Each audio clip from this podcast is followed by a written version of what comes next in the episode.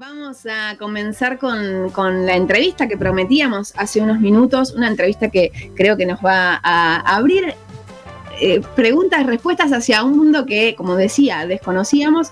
Ya tenemos aquí en nuestro estudio a Victoria López de Cuentos de la Tierra, ¿no? Este, este Instagram que les mencionaba. Ella es licenciada en Ciencias Geológicas, es docente en la UBA y ha trabajado con muchas eh, cuestiones vinculadas a lo que yo diría así, eh, a boca de jarro, es eh, la gente que estudia la Tierra. Pero bueno, en principio agradecerte y preguntarte cómo estás, Victoria. Hola, ¿cómo andan? ¿Todo bien? Por suerte, muchísimas gracias por la invitación. Em, lo primero que, queríamos introducir para hablar un poco de este tema, eh, hace unos meses salió en Infobae, una, en abril, salió en Infobae una nota que hablaba de la geología y que lo la, presentaba como una ciencia clave para el futuro. Así que mm, mi primera pregunta es, quizás indagar, por lo menos para vos, ¿por qué? Eh, y, qué es lo que aborda esta ciencia? Bueno, eh, la geología vendría a ser la ciencia que estudia la Tierra como medio físico. O sea, no nos encargamos tanto capaz de la flora y la fauna actual mínimamente, sino más del medio físico. Como enamorada de la vida que soy, esa definición me parece muy aburrida y yo soy de las que piensan que lo que hacemos los geólogos en realidad es aprender el lenguaje de la Tierra y a escuchar las historias que la Tierra tiene para contarnos. Sí, que son un montón. Estos lenguajes que observamos son más que nada de observar y observamos texturas, colores. Eh, no solamente miramos cosas a pequeña escala, como puede ser un grano de arena en un microscopio, sino que miramos a las montañas, miramos a los mares, eh, suponemos cómo fue la Tierra hace millones de años y a veces cómo va a ser dentro de un futuro. Entonces es como, como esta idea de poder entender lo que la Tierra está intentando contarnos en las rocas de la superficie normalmente. Y, sí, sí. No, y sí considero que es una ciencia, yo creo que no es una ciencia para futuro, es una ciencia del pasado, del presente y del futuro. El tema es que como que siempre estamos medio escondidos en la sociedad, porque creo que en algún momento tuvimos mala prensa. Eh, entonces, como, como que estamos escondidos, pero la realidad es que hay un montón de cosas que usamos cotidianamente y un montón de problemáticas que tienen las sociedades que están atadas a la geología. ¿sí? Eh, caso básico que estuve hablando con Aileen, por ejemplo, hablar de las inundaciones en la ciudad de Buenos Aires. ¿Quiénes son los que lo estudiamos? Los geólogos, por ejemplo. Otra, ya que me das pie ahí para hablar de algunas cuestiones em, eh, tangibles o que podamos haber tenido oído alguna vez, es que vos, por ejemplo, participaste de las audiencias públicas de todo lo que tenía que ver con Costa Salguero y todo este debate respecto de, las costas. Eso me pareció un dato muy interesante y, te invito a que lo retomemos. ¿Qué es lo que eh, comentaste o por lo menos cuál fue tu aporte en estas audiencias y quizás cómo está el tema hoy? Porque esto fue ya hace más de un año. Sí, eh, mira, la realidad es esta. Cuando uno arranca a estudiar y, y, empezás a estudiar geología, te empezás a dar cuenta que está en todos lados y que la realidad es que somos una ciudad que le da la espalda al río, como bien surgió el lema en esta campaña. Es un lema que uno en la facultad lo escuchó un montón de veces, más yendo a cursar la ciudad universitaria, que es como que estás en el otro lado de la ciudad, aislado de todo el mundo, pero estás al lado del río, entonces es como algo que tenés ahí en vista. ¿Qué es eso de darle la espalda al río? Darle la espalda al río es que la ciudad se desarrolló y si nosotros nos ponemos a pensar, es muy difícil el acceso al río en la ciudad de Buenos Aires y en el conurbano bonaerense. O sea, no es accesible. Recién hace pocos años, por ejemplo, yo recuerdo cuando se hizo el Parque de los Niños, que fue como un evento que se usaran esos terrenos que eran baldíos para un espacio recreativo, o mismo cuando se arregló la costa de Vicente López, yo soy de zona norte y es como que esos eventos y esos espacios que son muy útiles como sociedad y como elementos naturales se empezaron a destacar. Y por sobre todo los espacios naturales, destacar lo que es la Reserva Costanera Sur, que es eh, una reserva que para mí tiene lo mejor, que la mejor combinación de lo que vendría a ser la ciudad de Buenos Aires, que es algo que empezó siendo antrópico, porque nosotros todos los desechos que teníamos de la ciudad, es decir, el material que sacamos, por ejemplo, del relleno del subte, lo empezamos a tirar en la costa, porque, como dije, le damos la espalda al río. Y naturalmente se empezó a dar un ambiente que es que se readaptó el ambiente con toda una fauna y una flora y un tipo de suelo que es súper lindo y súper agradable y creo que es la explicación perfecta de lo que somos los porteños, ¿no? Esto que queremos esconder, pero que en el fondo siempre la naturaleza nos está invadiendo y diciendo, che, acá estamos. Por eso todo me parece súper interesante, toda la campaña de Costa Salguero, porque realmente es útil tener un acceso al río y porque seguir edificando hacia el frente del río genera problemáticas, muchas, por ejemplo, todo lo relacionado a las inundaciones podría haberse modificado. Bien, y, en ese sentido, contanos un poco de cómo fueron estas audiencias, por lo menos qué tipo de profesionales participaron y cuál fue tu aporte en ese entonces, o por lo menos cuál fue el veredicto después de eso. Mira, yo sé que la audiencia como que no es, no es vinculante, o sea, no era una audiencia vinculante, después como que el gobierno de la ciudad tomó otras decisiones que ahora están por un juzgado medio reviéndose. Eh, participaron, hubo un colectivo de arquitectas que participó un montón, hablando sobre todo esto de la urbanización, de que tenemos muy pocos espacios verdes. Y yo desde el lado de geóloga, que me parece interesante esto del tema de que además de que estamos en la costa, que el río de la Plata en realidad no es un río, es un estuario, ya de ahí surgimos, empezamos mal y además de eso, que la ciudad de Buenos Aires está atravesada por un montón de arroyos que tienen un perfil de equilibrio, que al avanzar la línea de costa ese perfil se modifica, puede cambiar la dinámica de esos arroyos, puede generar más inundaciones, o sea, todos estos factores que capaz uno cuando ve esos proyectos dice, bueno, capaz no lo pensaron tanto cuando lo estaban analizando, ¿no? Fue algo más eh, lo hacemos y después vemos qué pasa. Y la verdad es que no estamos en una altura ya 2020 para ver, hacer y ver qué pasa. O sea, lo entiendo en 1960, no ahora. Claro, sí. Estamos hablando con Victoria López, ella es licenciada en Ciencias Geológicas y es quien administra la cuenta Cuentos de la Tierra. Me interesa volver sobre esto de que no es un río, me, hace sentir como que hemos sido engañados. Eh, que, es un estuario, o sea, es, una palabra que voy a confesar que escuché hace muy poco. ¿Sí? Sí.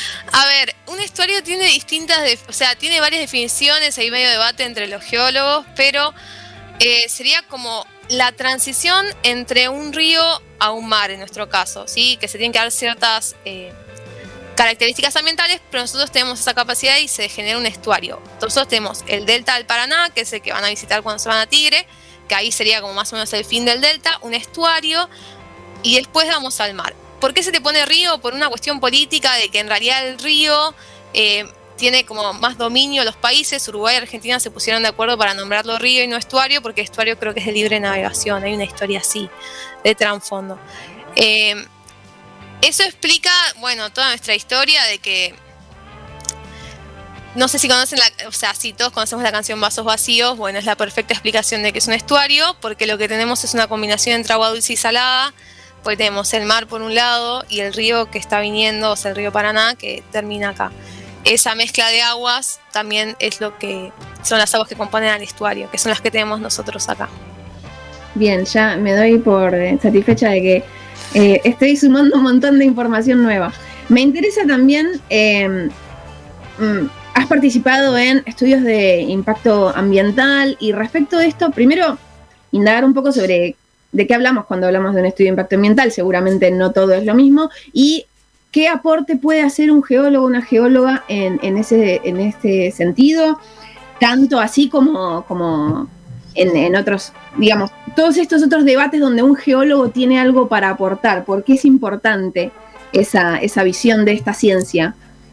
Ok, nosotros directamente, o sea, podemos hacer estudio de impacto ambiental nosotros, o sea, tenemos firma, somos matriculados, o sea, si nos especializamos en eso, no por la especialización, pero podemos firmar este tipo de estudios. La idea es ver eh, cuando antes de que sea una obra, qué impacto va a generar esta obra, analizando todo, analizando el medio físico, el medio biótico, el medio social, o sea, todas las características. Normalmente es un trabajo que eh, dependiendo del tipo de, estudio de impacto ambiental, se puede hacer en conjunto con otros profesionales o no, pero la idea sería esa, como poder estudiar qué impacto va a tener. Por ejemplo, si uno, voy a Ciudad de Buenos Aires porque es donde vivo y como que siempre me gusta saber estos datos, eh, si se hace un puente o si se hace, por ejemplo, los, eh, los paso nivel, vieron para abajo, bueno, todas esas obras necesitan estudios de impacto ambiental para saber cuál va a ser eh, el impacto que generen a la sociedad esas obras. Y en los impactos se suele decir si hay alguna obra de mitigación en el caso de que pueda generar alguno o cómo disminuir.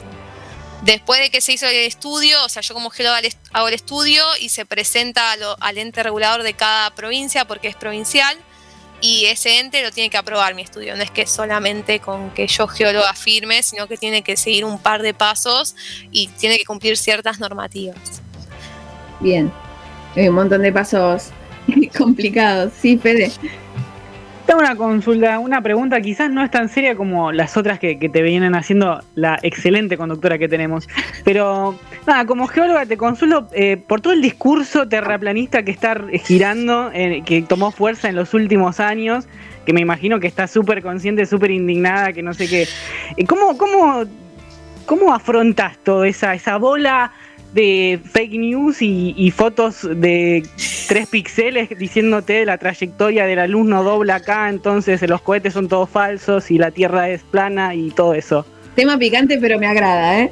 Mira, la realidad es esta. Eh, me encantaría erradicar el terraplanismo mínimamente en español, tipo bandera de mi cuenta, pero también aún me da culpa como no soy ni profesional ni científica, con mi formación todavía, así que, pero como futura profesional y científica, de que creo que hay algún punto en el cual nosotros somos medianamente culpables porque pensamos que con investigar y solamente investigar y como profesionales con hacer iba a alcanzar y no acercarle esos conocimientos a la sociedad genera estos debates como es el terraplanismo, como son las antivacunas, como son un montón de debates, que la realidad es que me parece que la gente fue a buscar la respuesta fácil y entendible que muchos no le dimos.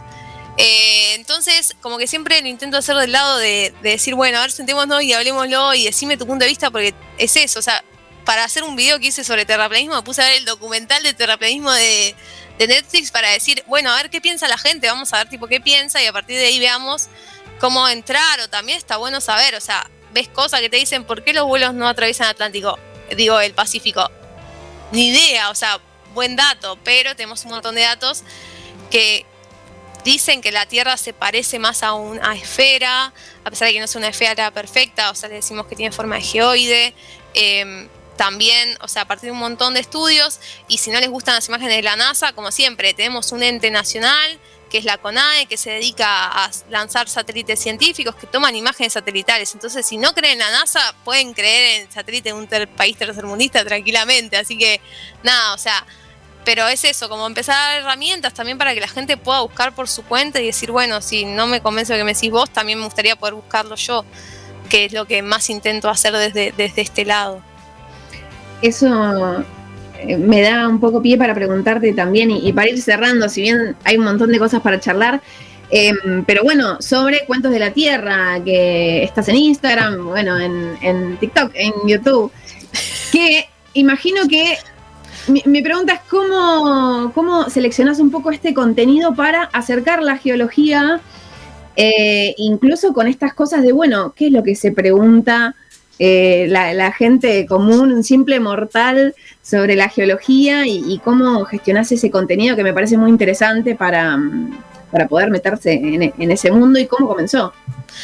Mira, la realidad es que comienza porque soy una fanática de la divulgación desde que empecé la facultad, o sea, estuve en, mi facultad se hace en Semana de las Ciencias de la Tierra, que vienen los chicos de secundario. Yo fui de chica todas las Semanas de la Ciencia, entonces la primera vez que estuve en una yo estaba feliz explicando ahí como ya licenciada, no, no tanto, pero muy contenta. Y después de eso, tipo, un día entré a Tecnópolis a trabajar y Tecnópolis como que me dio un montón de herramientas. Y fuera de darme herramientas, lo que me pasó fue que justo el año que entré cerraron el stand de geología. Entonces yo, corazón roto, o sea, no puedo hablar de rocas, ¿qué onda? Pero me abrió la mente a que de repente la geología está en un montón de lugares más. Entonces iba al stand de evolución y hablaba de geología, iba al stand de bichos y hablaba de geología, iba al stand de la CONAE y hablaba de geología. Entonces, como empezar a ver, y de ahí también surgieron un montón de preguntas de chicos, de adultos, de un montón de gente que, pasaba por los stands para ir viendo qué, preguntas surgen, ¿no? Y también muchísimo hablar con mis amigos de bueno, a ver, ¿qué, les ¿qué duda tienen? Un montón de veces es como, a ver, díganme si se entiende o a ver, díganme si, este tema les parece interesante, o sea, si fue muy difícil la explicación, como que ellos me reayudan un montón, siempre. Entonces, nada, a mí me gusta mucho esta idea de, entender los conocimientos y me parece, no me cuesta hacerlo, sinceramente, no te voy a mentir. Como que veo un post de TikTok de algo y digo, ay, bueno, voy a responder o podría hacer esto hablando de tal cosa que me parece que es súper interesante. Eh, pero bueno. ¿Y, cómo es el ámbito de, la divulgación también? Veías un posteo hace unos días que decías como, bueno, también hay que enfrentarse mucho a, sobre todo a hombres que, que dicen que nada, que una mujer no puede explicar cosas y, nada, meterte un poco en ese mundo de la divulgación que me imagino que... Mira, yo creo que el mundo de la divulgación es como algo bastante nuevo. O sea, a ver, yo eh, soy hija de, geólogos también y, y, como que nunca fue algo como, ay, ¿qué hacen los científicos? Viste, como algo muy alejado capaz. Y hubo un auge en algún momento, no sé, cuando yo tendría 15 años, con todo esto de la apertura de Tecnópolis y todas estas cosas, y Paenza en la tele y los programas de divulgación, que empieza a tener un montón de auge. Si nos podemos a pensar, los mayores exponentes de divulgación que tiene Argentina suelen ser hombres, sí. Y en las redes sociales yo como que no, porque yo vivo en, a veces muy distraída y muy colgada, y en Tecnópolis nunca tuve una situación de nada, sinceramente, que es más que pensás que puede ser más fácil, porque como estás persona a persona, te imaginas que si alguien tiene algo en contra tuyo, te lo va a decir, no. Y en las redes sociales, diferentes, virtuales y, o un lugar como Tecnópolis, ¿no? Y en las redes sociales me empecé a encontrar con un que que una chica me escribe un día, mira, son todos hombres los que te critican. Y yo tipo, me quedé, sí, es verdad, son todos hombres los que me están criticando. Y empecé a buscar otras personas, tipo otras en TikTok, otras chicas que hacían, y les pregunté qué onda. Y me dice, sí, a nosotros nos pasa lo mismo. O sea, es como el mal de las redes sociales es que sos mujer y te replantea todo lo que estás diciendo. Pero también creo que, que no es, o sea, es como la idea muchas veces de los hombres de que, de aquí hay un verticalismo, ¿no? Porque no sé si a otros hombres no se lo hacen. Como siempre marcar que yo capaz estoy por encima tuyo sé más porque tengo este trabajo y esta cosa, entonces es como, bueno, está bien, pero por eso también el tema de la divulgación para mí es difícil porque uno choca dentro con sus profesionales porque es como con sus compañeros, porque vos bajás mucho el contenido o no sabes de este tema y estás hablando de esto pero la idea es llevárselo a la gente. Entonces es como, como que siempre el divulgador es, es, para mí es muchas veces bastardeado por sus colegas. No, no sé. O sea, me pasaron las dos. También hay gente que tipo me tira flores, docentes que me escriben muchísimas gracias, está buenísimo lo que haces, o sea, pero creo que es algo bastante común. Bien. Eh, Victoria, bueno, celebramos. Sí, Dani. Yo tengo una consulta. Hola, Victoria, Daniel, ¿cómo te va? Hola, todo bien. Eh, la verdad es que, nada, está buenísimo lo que contás. Es una locura esto de que. de cómo notarlo sin, sin quererlo del che, pero yo estaba en Tecnópolis, estaba todo bien, y después en las redes sociales me rebardean. ¿Qué onda? Eh, nada, es una locura y me parece buenísimo el, contenido. A mí esas cosas me encantan, mal. Y no puedo evitar no preguntarte, esto ya no tiene nada que ver, pero no puedo, si conoces a mi prima, porque yo, mi prima es geóloga y el otro día vengo de una familia que es muy así. Mi, hermana es bióloga y fue, hoy es el día del biólogo, ah, y bueno, voy a saludar a la única bióloga que conozco, ¿no? A mi hermana. Mi prima es geóloga eh, y, trabaja también ahí en la UBA, ella está haciendo la carrera en, en CONICET, se llama Giselle Peri. Sí, Hoy me tomó concurso de docente, exactamente. sí. La conexión. Bien ahí, bien ahí. O sea, podemos afirmar que todas las geólogas se conocen según esto, ¿no? Según este parámetro. Y no, está difícil. Mira que me escribe mucha gente y yo como, mm, no, no conozco. Pero medianamente, si estuviste en la UBA, como que más o menos alguna vez. Che, pará, la pregunta es, ¿te cae bien? Sí, sí, sí. Bien. Está todo arreglado. Sí, todo arreglado. Gracias, Flor, sos una genia. Bien, eh, hablábamos con Vicky López de, Cuentos de la Tierra y bueno, invitamos, por, celebramos la divulgación acá, celebramos la divulgación. Nosotras para las y las divulgadoras somos la gente que no entendemos nada de estos temas y nos encanta que alguien nos baje a tierra estas cuestiones, así que eh, te felicitamos por la cuenta y, y, bueno, te alentamos ahí a que, a que siga creciendo y bueno, gracias por estar acá. Muchísimas gracias a ustedes, eh, nada, por el espacio y por compartir mi cuenta que me sirve un montón. Pasaba entonces eh, Cuentos de la Tierra. Por 25 horas seguimos en unos minutos. ¿Querés bancar la comunicación independiente? invítanos un cafecito en cafecito.app barra 25 horas.